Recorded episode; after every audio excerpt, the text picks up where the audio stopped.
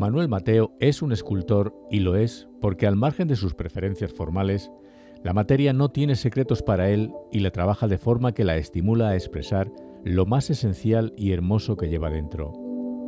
Se formó en la Escuela de Artes Aplicadas y Oficios Artísticos de Madrid, donde posteriormente dio clases como maestro de taller de talla en madera. Ha sido restaurador conservador de escultura en la región de Murcia. Su dilatada trayectoria profesional ha repercutido en la creación de una extensa obra expuesta de manera individual y colectiva en numerosas galerías, museos, ferias, fundaciones e instituciones como el Museo Reina Sofía, la Galería Capa, tanto a nivel nacional, recorriendo gran parte de nuestra geografía, como Oviedo, Salamanca, Soria, Cáceres, Madrid, Alicante, Murcia, Sevilla, como internacional, destacando sus exposiciones en Bélgica, Reino Unido o Emiratos Árabes. Manuel Mateo decide donar su obra al Museo de Belmonte que lleva su nombre. Vamos a conocer el Museo Manuel Mateo en Belmonte, Cuenca. ¿Me acompañan? Hoy vamos a conocer un nuevo museo que se abría en Belmonte este año 2022, concretamente a finales del mes de mayo. Es un museo monográfico de Manuel Mateo. Está con nosotros la alcaldesa Lourdes López. Lourdes, buenas tardes. Hola, buenas tardes. Bueno, em, Museo Monográfico, ¿quién es Manuel Mateo? Pues Manuel Mateo es un artista eh, con letras mayúsculas y es un artista además conquense, porque eh, siempre lo digo, tenemos una provincia maravillosa y la gente de nuestra provincia es talentosa como la que más. Y una buena muestra es este museo de Manuel Mateo, eh, nacido en La Peraleja en 1951, pero muy vinculado a Belmonte, ya que de pequeñito pasó aquí su infancia. Y oye, ¿qué tendrá Belmonte, no? Que marca y bueno, pues hace unos años se puso en contacto con nosotros para decirnos que bueno, pues que le haría mucha ilusión que parte de su obra, que al final es parte de, ese talento y de su vida, estuviera expuesto aquí en Belmonte, en ese pueblecito del que guarda tan buenos recuerdos de su infancia. Imagínate qué ilusión tener una obra monográfica de, este autor que ha estado expuesto entre eh, otros sitios. Esa, quiero decir que esta obra ha estado expuesta en sitios tan eh, significativos y tan importantes como el Museo Reina Sofía, aparte de que ha estado por todo el mundo, por distintas partes de Europa, de Estados Unidos, y que ahora en Belmonte podamos disfrutar de, bueno, pues, eh, de, estas esculturas de Manuel Mateo, que tuvo la generosidad y por la que siempre le estaremos agradecidos, de donarnos para poder fundar este Museo de Escultura Manuel Mateo. Bueno, con esto se amplía la oferta cultural de exposiciones en Belmonte, que está tomando ya un, bueno, bastante importante, ¿no? Hombre, esa, es la idea. Además, yo lo digo, tenemos muchas joyas, pues nada, a este tesoro que es Belmonte tenemos otra joyita más que añadirle, que es este Museo de Escultura que viene a completar esa oferta turística, ya no solo de patrimonio y de historia, que bueno, pues desde hace años eh, llevamos trabajando y llevamos ofreciendo a la gente, sino también esa parte que ya comentábamos alguna vez, que queríamos ampliar por el tema de exposiciones y de museos y qué mejor manera ¿no? de empezar a ofrecer eh, esta oferta cultural y turística que con la apertura de, eh, bueno, pues de este Museo de Escultura que va a estar aquí ubicado en el Cine Teatro Fray Luis de León y va a estar abierta al público. Bueno, ya lo está desde el mes de mayo que se inauguró, como bien has dicho, y estará abierta todos los fines de semana y bueno, bajo demanda pues a través de las visitas de nuestros guías. Bueno, veo que son tres salas, eh, hay un montón de esculturas, veo cuadros, todo es del mismo autor. Sí, sí, es un monográfico y además es eh, poco habitual, ¿no? porque no es eh, normal que haya monográficos de autores que, estén vivos. Entonces, bueno, también yo creo que es una manera un poco de, agradecer y de visibilizar el trabajo de, estos autores. Entonces, como digo, es un monográfico, todas las obras son de Manuel Mateo, además están expuestas en tres salas de forma cronológica para que podamos ver la evolución de esta idea de pureza, de, búsqueda de líneas, de volúmenes, que es el leitmotiv de, la obra de Manuel Mateo. Bueno, pues teniendo en cuenta ese, eh, lo que me acabas de decir, que es un monográfico, que es de un autor vivo, fíjate, pues sería, sería ideal que, que Manuel nos acompañase para hacer este, eh, en fin, que él mismo nos comentase su obra, ¿no? Hombre, pues sería ideal porque quién mejor que el propio autor para explicarnos su obra. Y bueno, pues como no podía ser de otra manera, por aquí tenemos a Manuel Mateo, que ha tenido la deferencia de, venir para, bueno, pues que eh, sea de primera mano y como, vamos, un guía excepcional y de lujo, explicarnos su propia obra. Así que aquí tenemos a Manuel con nosotros. Bueno, bueno, pues qué sorpresa. Pues aquí está precisamente el autor, Manuel. Bueno, pues Lourdes, me quedo con Manuel. Por favor, sí, sí, disfrutad disfrutad del recorrido y, bueno, sobre todo, ya digo, es un guía excepcional porque quién mejor que el propio autor para explicar su, obra y no hay nada más que escucharle los primeros segundos vas a ver esa pasión que él ha puesto porque, como bien nos decía, es un pedacito de su vida. Entonces, disfrutarla y, bueno, pues eh, ya que tengo la ocasión, a aprovechar para invitar a la gente porque de verdad que es una obra excepcional que vale la pena venir a Belmonte ya, no solo por el castillo, por la colegiata, por todos los eventos, sino por ver el Museo de Escultura Manuel Mateo. Muchísimas gracias, Lourdes. Gracias a vosotros. Bueno, Manuel, buenas tardes. Hola, buenas tardes. ¿Qué tal? Pues muy bien, aquí en el museo disfrutando de, ver este logro que, bueno, ha sido empeño de Lourdes, empeño mío y de muchas personas que hemos colaborado en que esto sea, sea una realidad. Eh, ¿Cómo se siente uno cuando tiene un museo con su nombre, con sus obras, todo aquí también expuesto, que ahora vamos a ir viendo y vamos a ir comentando, ¿qué, siente uno en este momento? Pues no sé qué podría decirte. Mm, de momento, satisfacción. Satisfacción no ya de tener la obra expuesta, sino la satisfacción de que las personas, la gente de Belmonte y los que vengan puedan contemplar la obra. Es decir, llega un momento en que, en que la obra, la escultura, la pintura, cualquier eh, arte, en casa de uno no hace nada. Es decir, uno hace escultura para uno y para que lo disfruten los demás. ¿Cómo definiría su obra? Esa es una pregunta que nunca he podido responder. Es decir, mi obra ha sido la que he hecho, ha sido la obra que yo quería hacer. Unos la encuadran en un constructivismo, otros en una figuración abstracta, otros, eh, no sé, con connotaciones de si aquí, de uno, de otro. Pero yo creo que mi obra es la obra de Manuel Mateo y voy a explicar, creo, el porqué en el recorrido que podamos hacer sobre las salas. ¿Cómo es su obra? Eh, bueno, antes de empezar con la obra, Manuel Mateo mm, Belmonte, Manuel Mateo vive en Madrid, bueno, vive en Murcia, ha vivido en Madrid, pero pasó su infancia, los primeros años de su vida en Belmonte. ¿Eso es lo que le ha hecho donar su obra a este pueblo? Efectivamente, hay, mm, como hemos comentado en alguna ocasión con algunas personas, hay momentos en la vida de una persona, como son los de la infancia, que se quedan grabados y que siempre están y los llevas consigo, por muy lejos que estés yo no nací aquí, nací en La Peraleja, en, esta provincia, en Cuenca, al lado de Huete. Mi padre estaba destinado aquí y bueno, pues eh, mi madre no nacía aquí porque antes las, mujeres pues iban a dar a casa, a casa de sus padres, a dar a luz allí a casa de sus padres. Pero nada más eh, dar a luz a los pocos días, pues regresamos a Belmonte y aquí pasé mi infancia. Y pasé mi infancia que para mí ha sido de los momentos más felices de, mi vida. Y eso, como digo, o por lo menos así fue para mí, la infancia es una de esas cosas que se graban, esos momentos que se graban, y siempre, siempre ha habido pues, un recuerdo. En mi casa se ha hablado mucho de Belmonte, de las personas y de los personajes que, que había por aquí, y siempre ha estado presente. ¿Y cuándo empieza Manuel a, manejarse con, voy a hacer esto, voy a hacer lo otro? ¿Cuándo es ese momento? ¿Qué le pica? ¿Qué es lo que ocurre para que quiera dedicarse a esto? Bueno, yo recuerdo que ya después de esa infancia, cuando llega, llega un poco la adolescencia, yo mis reyes, por ejemplo, eran siempre una cajita de, lápices de colores de sol alpino, pero de seis colores, de seis, no de esos grandes que hay ahora, o una caja de acuarelas y dibujaba y pintaba, incluso, no sé si algunos eh, eh, oyentes recordarán que había una marca de papel higiénico que se llamaba El Elefante, que dibujaba ahí, dibujaba en cualquier, incluso iba al pescadero y le pedía, perdón, le pedía mm, papel de estraza de los que envolvían el pescado, porque en el papel de estraza se dibuja muy bien, sobre todo a carboncillo. Ese papel gris da muy buen resultado.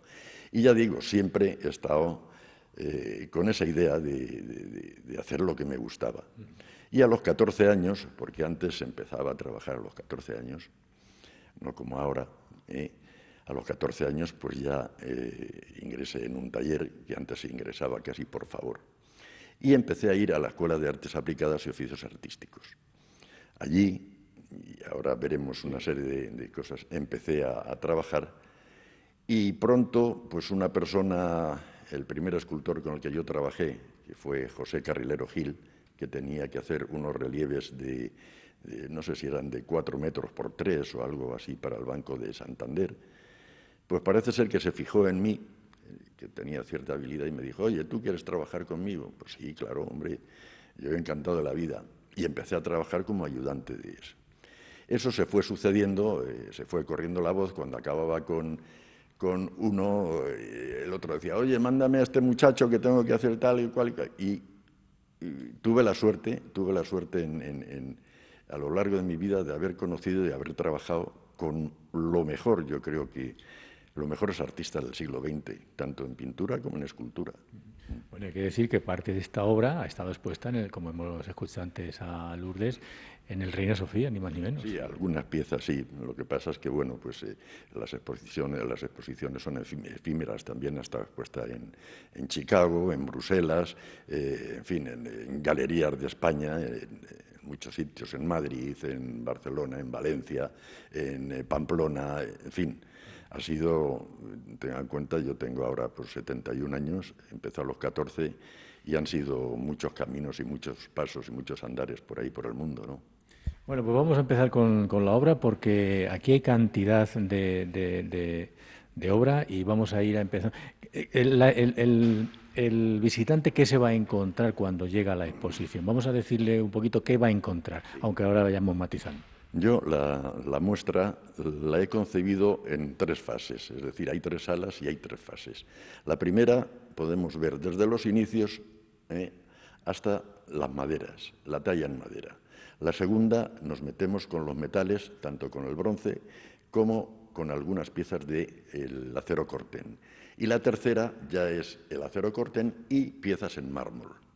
Y creo que bueno, pues eh, ha quedado didácticamente algo que, creo que merece la pena, porque se comprende perfectamente con alguien que, porque también hay aquí en el museo una persona eh, que es una guía, y puede explicar más o menos eh, este contenido y, puede entenderse perfectamente. Bueno, pues empezamos con qué material empezó Manuel. Aquí hay, en esta primera sala, nos encontramos la primera pieza, que es la ternura, es una pieza de escuela, de cuando yo estaba aprendiendo a tallar. El maestro, mi maestro, José Castro Llamas, un granadino tan buena persona como grande, porque medía casi dos metros, nos hacía, aquí no hay ni lija ni escofine, nos hacía tallar las piezas y los volúmenes a punta de gubia y no tiene más mérito nada más que pues ese, eh, ese recuerdo y, ser una pieza entrañable de los primeros pasos que uno empezó a dar. Hombre, para ser de la primera está muy, está muy lograda. Bueno, no es por eh, echarme flores, pero a los 14 años era una persona, digamos, avanzada, avanzada para el entorno que me movía de, de gente de mi misma edad, ¿no? Es decir, de alguna forma, pues yo creo que Carrilero tuvo razón en fijarse en decir este, este al menos apunta, apunta. Luego vamos al bronce ya. Vamos al bronce y la tengo aquí no porque pasemos de, sino porque es una de las primeras piezas que yo fundí. Le tengo... Está expuesto eh, cronológicamente, vamos. Sí, sí, sí, pero en este caso, por ejemplo, eh, eh, estamos en los inicios, en el comienzo, y le tengo ese cariño porque es una de las primeras cosas que con mucho esfuerzo económico, porque, en fin, la, cartera no iba muy bollante, pues, perdón, logré fundir. Y no es que tenga, digamos, una connotación eh, trascendente en cuanto a la forma, no, es una pieza sentimental, como la primera que hemos visto, es más el sentimiento de decir, oye, quiero presentar eh, algo que, bueno, la gente las personas que vengan a, visitarla verán luego la evolución en la figura desde aquí hasta el final. Estas también son, le siguen una serie de piezas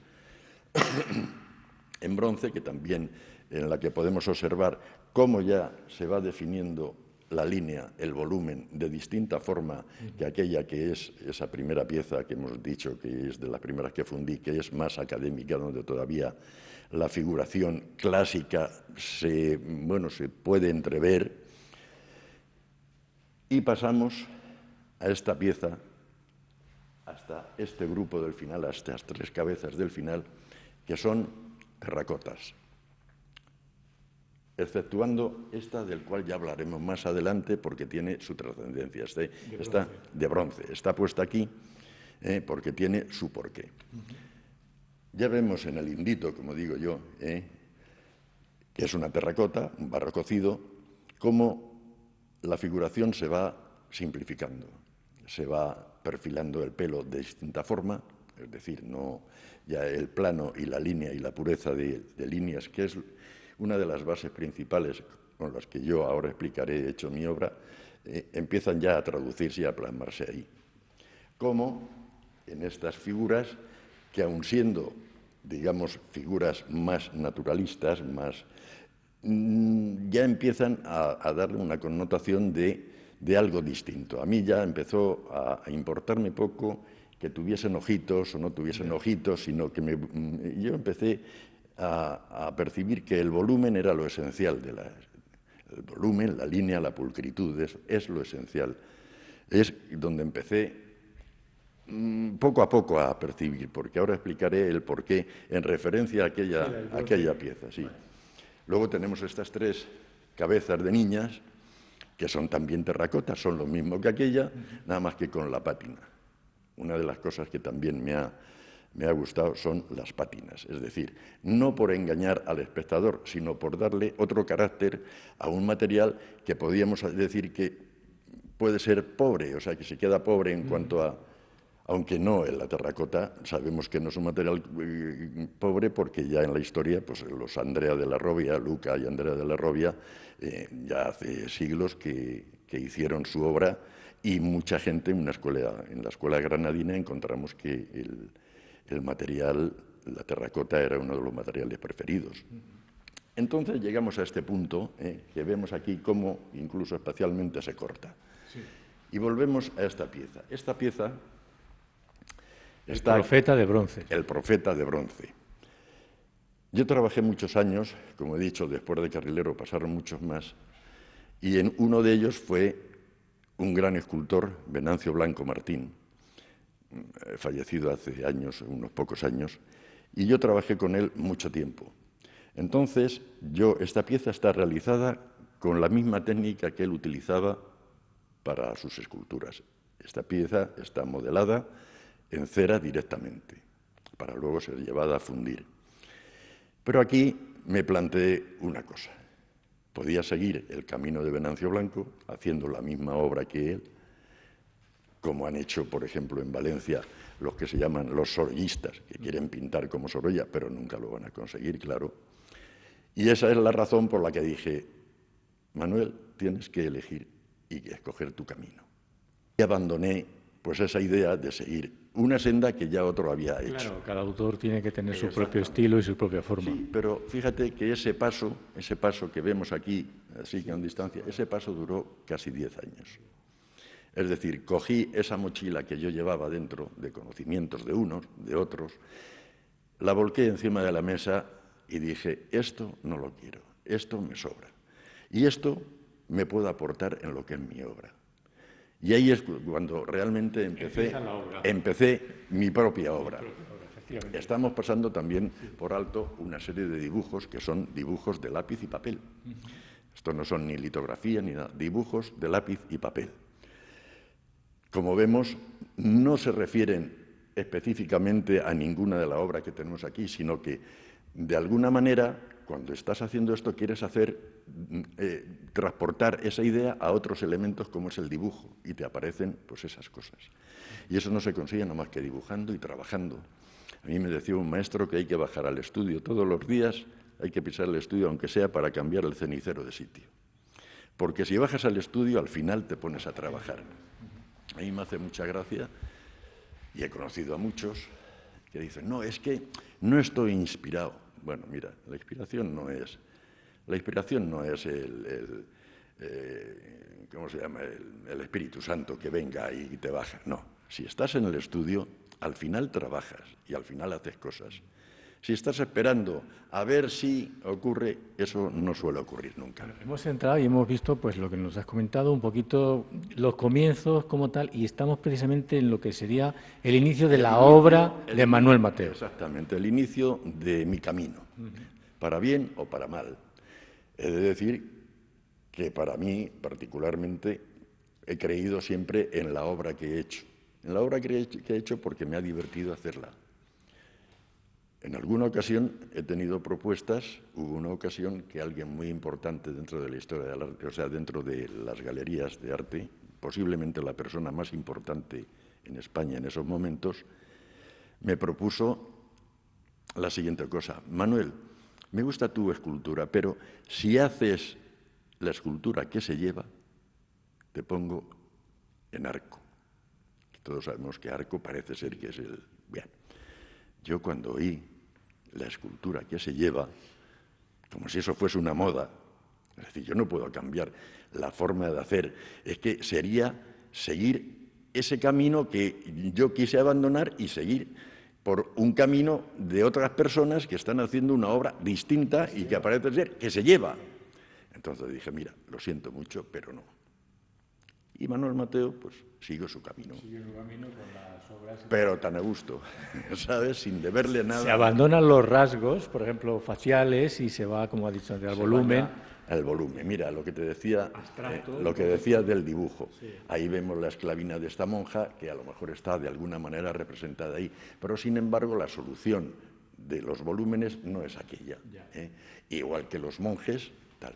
Es decir, cuando trabajas en una pieza aparte de los bocetos que haces, o por lo menos a mí me pasa, eh, eh, bueno, tienes que recurrir en ciertos momentos a abandonar la pieza por el descanso mental incluso y decir, bueno, voy a hacer eh, esta pieza, pero voy a empezar a hacer unos dibujos con referencias de esta pieza, es decir, con esos frailes o monjes, pero de otra manera, a ver qué es lo que sale y a divertirte.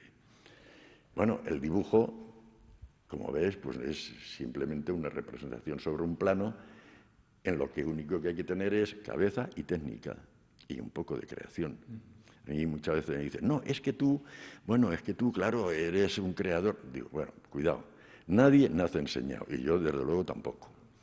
A dibujar se aprende dibujando, a modelar se aprende modelando y a tallar se aprende tallando. Bien es cierto y ahora lo vamos a ver, lo vamos a decir, que la talla en madera, como vemos aquí, yo fui profesor de la escuela, gané por concurso oposición a nivel nacional una plaza con el número uno en la Escuela de Artes y Oficios de Madrid y bueno, la talla en madera para mí es uno de los materiales más nobles que hay, que tiene su dificultad, que es decir, eh, la, madera no la puedes poner en el exterior, tiene que ser en el interior porque, bueno, pues eh, es, un, material vivo eh, que, que, coge, absorbe humedad, desprende humedad, se dilata, se contrae con la temperatura y al final se puede resquebrajar. Entonces necesita unas condiciones mucho más estables que los metales. Por ejemplo, no sé, igual la pregunta no tiene sentido, pero cuando ha, ha hecho alguna figura de madera o algo, alguna obra de madera, ¿Cuántas has dicho? Esta no la tiro. ¿Has tirado alguna? He roto muchas. He roto muchas, es decir, no todo lo que sale, como digo yo, del horno es válido. Eso no le pasa. Le, cuesta, le cuesta decir, la voy a romper, no, no, me, no me llena. Hay que tener la valentía de romper. Lo que no hay que es que conformarse. ¿eh? No, pero no hay que conformarse con lo, que, lo primero que sale. No, porque yo siempre digo, incluso en piezas ya hechas ya definitivas, siempre te queda la pregunta de si hubieses podido exprimir todavía mucho más la, idea, ¿sabes? Pero llega un momento en que dices, bueno, está así bien. Y cuando las ves terminadas y las revisas y uno, uno dice, aquí a lo mejor le podía haber metido esto, aquí no. Eso, eso, eso pasa, por ejemplo, pasa muy, muy usualmente en los estudios de estar haciendo, modelando alguna pieza o teniendo alguna idea y llega un momento en que dices, bueno, aquí hay algo que falla, pero no lo veo. Ese es el momento de coger esa pieza, dejarla aparte, taparla, y al cabo de 15 días, es que además es matemático, la descubres y dices, ahí está el fallo. Ahí, es lo, ahí es lo que le sobra o lo que le falta. ¿sabes? Y luego ya después, convencido de eso, es cuando le llevas a materia definitiva. Bueno, aquí en esta primera sala, además de las esculturas de madera y esto, veo unos cuadros que son de mármol o de qué es. No, parece mármol. Parece mármol. Bueno, eso es cartón pluma. Eso es, es que es otra de mis, de mis, no sé, de mis manías, porque ya se puede, se puede decir que he, he sido un maniático de conocer nuevos materiales, aunque fuesen tan pobres como el cartón. Yo esto lo llamo mis divertimentos. Es decir, es cartón pluma, que no quiere decir nada, no tienen referencia a nada, sino simplemente el hecho de jugar con la luz, con los volúmenes y con la limpieza de todas esas piezas. El cartón pluma, como todos sabemos, es ese material que tiene dos capitas así y dentro tiene una espuma. Si nos acercamos, eh, me ha llamado la atención desde lejos. Mira. Ah, bueno, desde cerca sí. Claro. Eh. Entonces son divertimentos. Mira, llega un momento en el, eh, no un momento, sino cuando ya te planteas seguir tu camino, que lo primero que tienes que hacer es divertirte.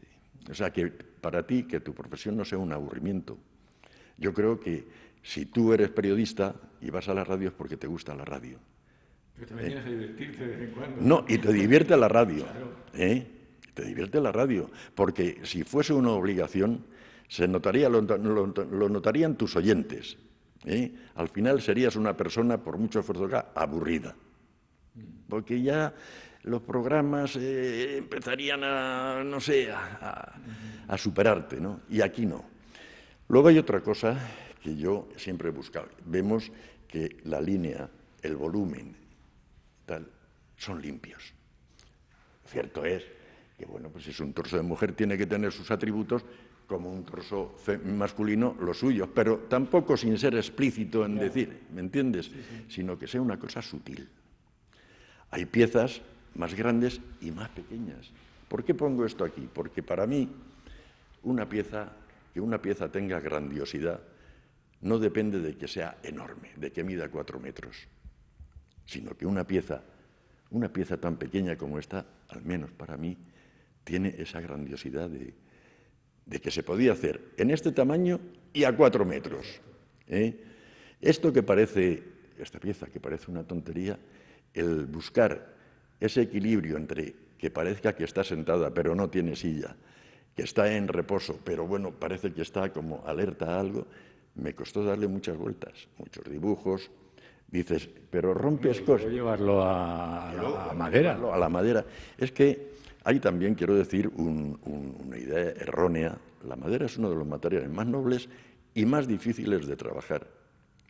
Dicen, no, bueno, pero es que la piedra... No, mire usted, el que sabe tallar madera coge la piedra y se la come. Ahora, no todo el que sabe tallar piedra se atreve con la madera porque no sabe. La madera no puedes ir por donde tú quieras, sino por donde ella te permita y tengas el conocimiento de meter la gubia por donde, para no hacerle astillas. ¿eh? Pues em, seguimos, estamos en la primera sala, vamos a pasar a, la segunda ya, en la que ya vemos otro, otro metal, otro, exactamente, los metales.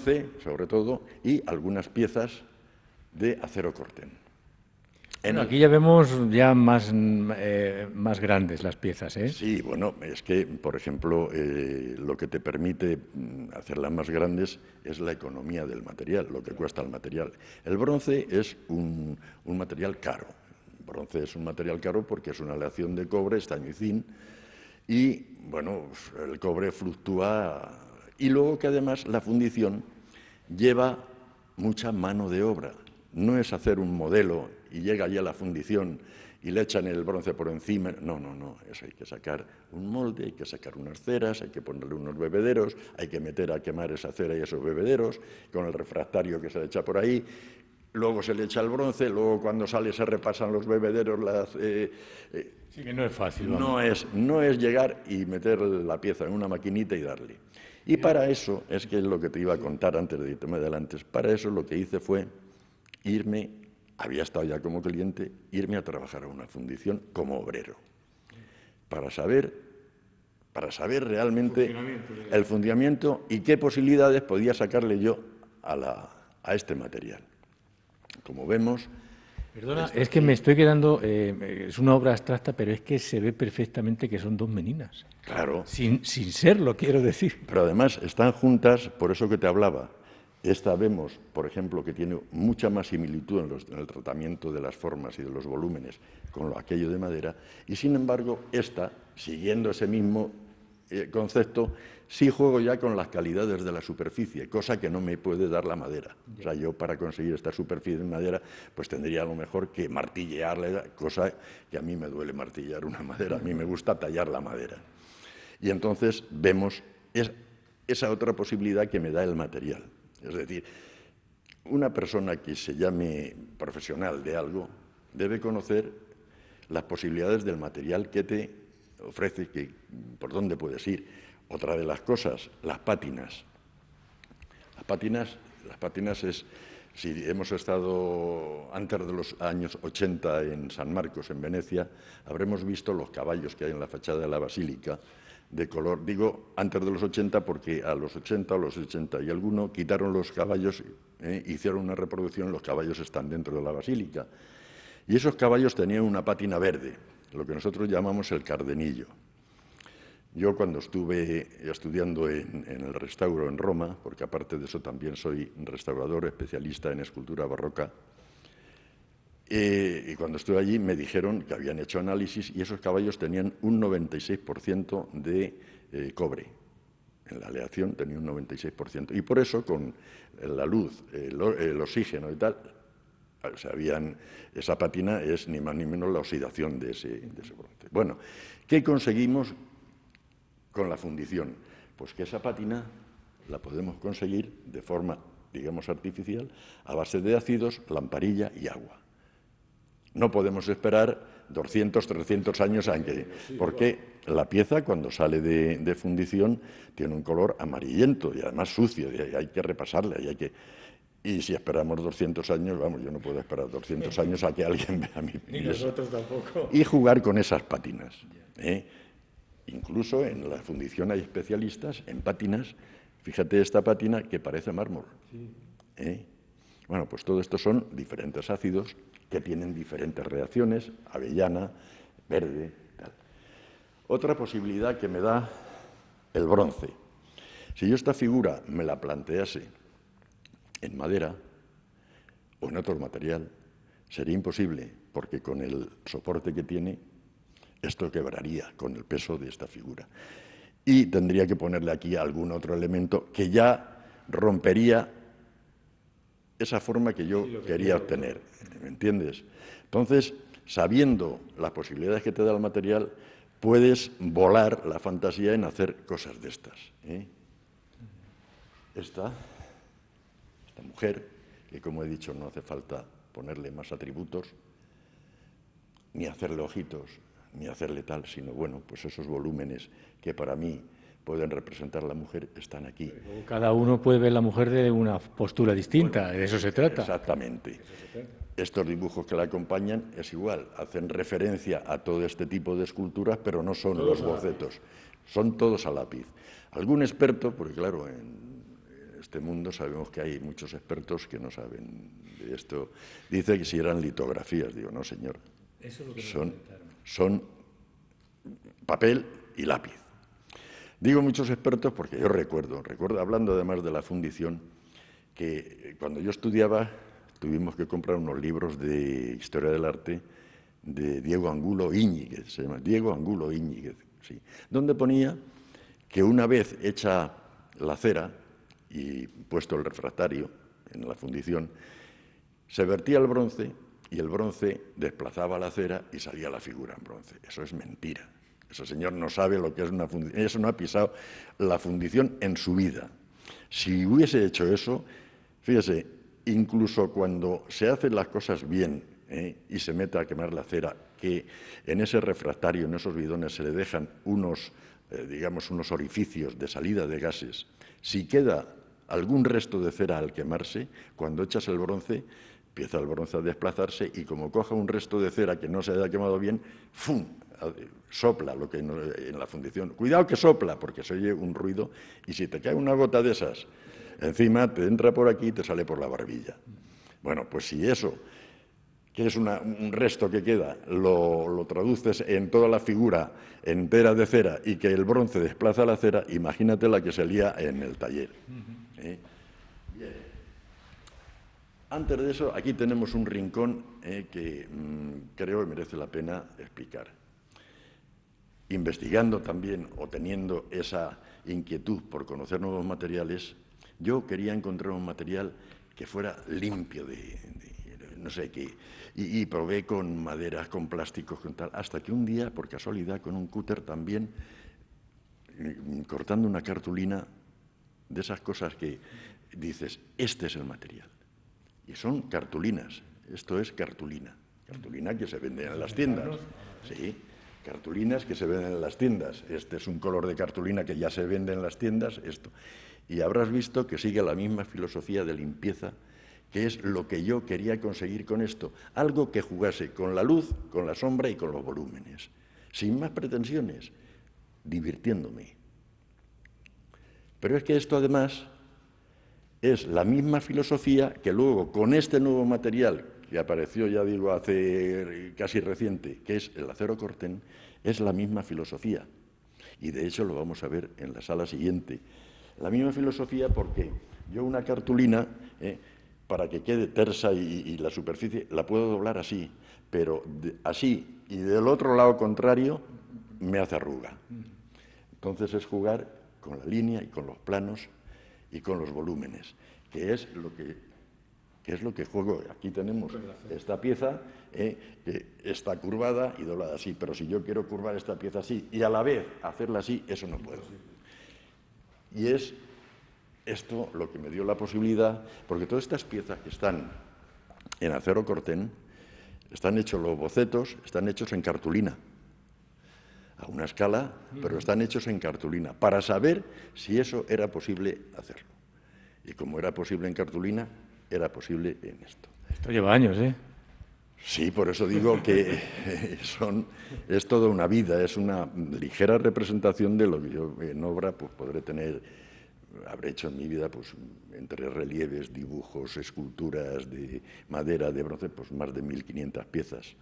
No todas están aquí, Muchas he vendido, otras están en exposiciones. En fin, aquí hay, digamos, una representación de algo concreto que yo quería y didáctico que quería exponer, que quería que la gente viese.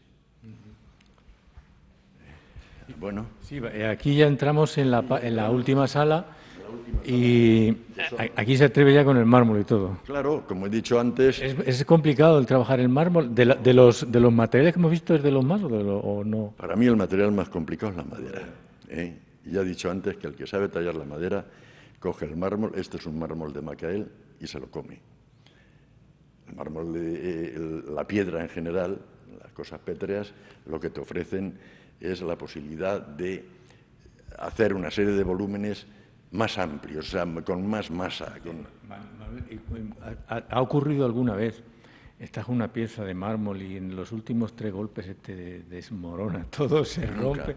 Nunca, nunca porque hay una cosa que es clara. Si lo que quieres conseguir, eh, quieres que tenga, que llegue a los límites esos que tú pretendes, lo primero que tienes que hacer, pues como decía Miguel Ángel, ir a Carrara y elegir el, el bloque. Esto yo me fui a Macael y elegí el bloque. Porque no todo lo que sale, ni en Carrara, ni en Macael, ni en ninguna cantera, tiene la pureza, por muy Macael que sea. Hay piezas de, eh, hay, material. hay piezas de Macael que solo sirven para suelos, para decoración de la construcción, igual que en Carrara. No todo el mármol de Carrara es puro y no, no, no. Entonces elegí un bloque de un metro cúbico que vi que no tenía fisuras, que no tenía, porque claro, eh, cuando salen de las canteras ves si sabes algo de eso, mm, por aquí puede fallar. Y claro, el que te salga una fisura o una veta que te recorra todo esto, ya te ha desfigurado lo que pretendes con esa cabeza. Están limpias eh, completamente. Están limpias y puras. Y luego, pues, eh, técnicamente, pues técnicamente también te ofrece, pues con una gradina, darle otra calidad a ciertos puntos, en fin. ¿eh? Y luego también lo que teníamos, lo que te decía, es que esos relieves que hemos visto en cartulina son los mismos, o sea, la misma técnica que los que vemos aquí ya. Estos son relieves en acero corten. Aquellos también relieves en acero corten. Y relieves en acero corten y las figuras en acero corten. Todas estas son de acero corten. Todas estas, eh, en esta sala, quitando esas seis, piezas de, mármol, es acero corten. La ¿Es más fácil, más difícil que el, bronce o es distinto? Es distinto, es distinto. Es una técnica distinta. Aquí interviene mucho lo que es la soldadura. Aquí hay que soldar. En, el bronce es por fundición, o sea, por colada. Aquí, bueno, eh, a mí esto me costó que, me, que que en un momento dado me tuvieron que dar unos puntos en la retina, pues me habían hecho dos agujeros. O sea que, pero bueno, eso son gajes del oficio como los toreros. O sea, ¿tú has oído algún torero que no le ha cogido el toro alguna vez? Pues no. ¿Y, ahora está trabajando todavía en algo? Eh, no para, ¿no? Y está ahora mismo con sus obras. ¿Y, y dónde está trabajando ahora mismo? Yo vivo, resido en Murcia me casé con murciana y bueno, pues porque era de Murcia, si llega a ser de Australia, pues todos sabemos que estaría allí trabajando con los canguros. Pero sí, sigo trabajando. Tengo una casa estudio, es decir, todo lo que es la casa, la parte baja de aquí de la casa es, estudio. Y bueno, y ahí estoy. Y sigo trabajando todos los días, ya menos porque, bueno, eh, después de tantos años, pues las cervicales, las rodillas, eh, las dorsales. no las se jubila nunca, ¿no? No se jubila, pero no puede seguir el mismo ritmo de trabajo.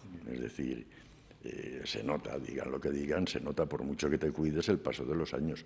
Máxime, yo las cervicales, como he dicho, he sido restaurador también allí en Murcia del Centro de Restauración, en la especialidad de escultura, y la restauración requiere, requiere que a lo mejor para a punta de bisturí limpiar una imagen 10 centímetros cuadrados te tiras dos días y requiere concentración. ¿Qué pasa? Pues que todo pasa factura en esta vida, todo. Bueno, em, normalmente cuando visito algún museo, siempre cuando me muestra el museo la persona del mismo, le digo, ¿cuál es la pieza que más te gusta? Pero en este caso, al ser el autor, no sé si habrá alguna que le guste más. Es difícil, ¿no? No, porque cada una, cada una ha tenido su momento. Es decir, eh, si yo me refiero a las primeras, pues son momentos, pues eso, de añoranza, de entrañables, ¿eh? donde eh, hay un aspecto más afectivo que a lo mejor que el valor de la obra, pero sin embargo ahí están. Me llama la atención porque parece que, no sé, igual ha sido así, pero la ubicación y la forma del museo es que parece que está hecho para esta exposición. Bueno, ¿O es que está hecho para esta posición? No, es que eh, yo recuerdo que esto, si alguien eh, ha estado en Belmonte hace años, esto eran los juzgados. Esto estaba mm, dividido pues, en una serie de habitaciones mm, tabicadas que se entraba por el pasillo y bueno, mm, estaba todo en desorden, había trastos por todos los lados y cuando estuvimos eh, gracias a la arquitecta que ha sido también la que ha diseñado todo lo que es el... Yo pregunté si se podían tirar los tabiques, dejar espacios diáfanos, porque... el continente a veces es tan importante como el contenido para, para que se vea bien lo que se quiere. ¿no? hay un ejemplo muy claro en Cuenca, que es el mejor museo de arte abstracto que hay en el mundo, que es el Museo de Arte Abstracto de Cuenca.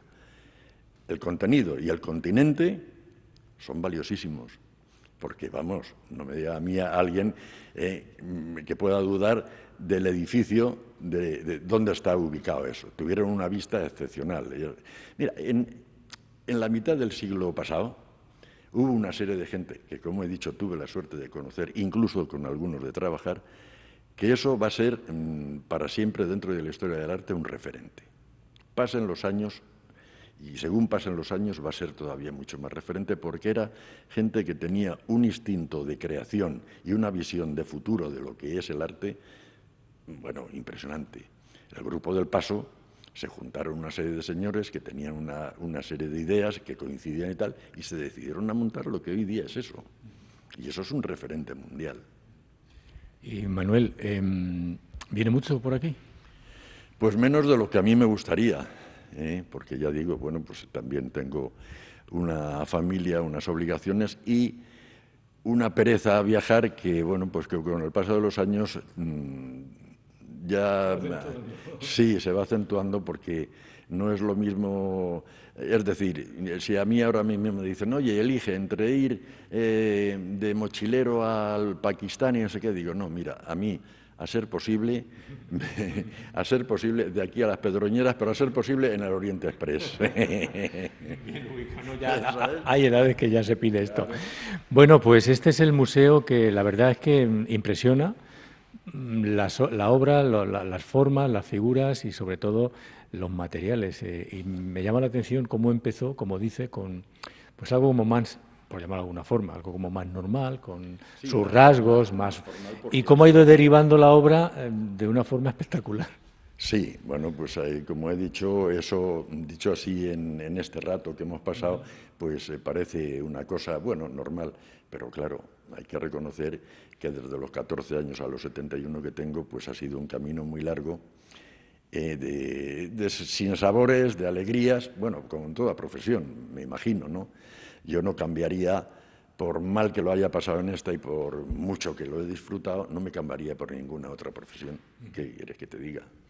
Pues Manuel, no sé si nos ha quedado algo de contar, estamos a tiempo. Por mí, por mí no, hombre, podía contar muchas anécdotas de personajes de, de mi vida, pero que a lo mejor ya no tienen que ver con lo que es en sí el museo. Yo creo que el museo está aquí bien representado, creo que hemos hecho una charla rápida de, para, hacer un semblante de lo que hay aquí y, bueno, pues pedirle a, las personas que les guste o que estén, eh, sean, tengan inquietud por el arte, pues que lo visiten, porque creo que van a pasar un rato agradable y bueno, pues es una obra, por lo menos, al menos para mí, honesta.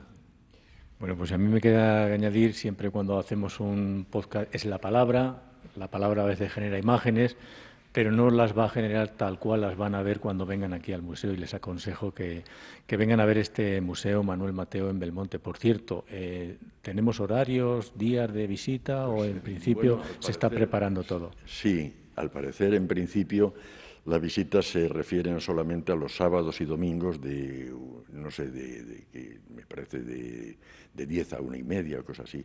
Posiblemente porque todo esto es el efecto pirámide, cuando todo esto se vaya ampliando, digamos, se vaya corriendo la voz de lo que existe, haya que ampliar eso. Y posiblemente con la afluencia de gente donde mm, yo creo que ha aportado algo a Belmonte y que las personas no solamente vengan a ver la colegiata y vengan a ver el castillo y vengan a pasearse por sus calles, tengan otro referente más, pues que ese horario tenga que ampliarse por la demanda que haya. Pues Manuel, muchísimas gracias por enseñarnos la obra, por hacerlo con el propio autor, como decíamos al principio, no es fácil, pero aquí está la obra y muchísimas gracias y enhorabuena porque la verdad es que a mí me ha gustado, me ha encantado la, la obra. Pues nada, gracias a vosotros por interesaros por ella.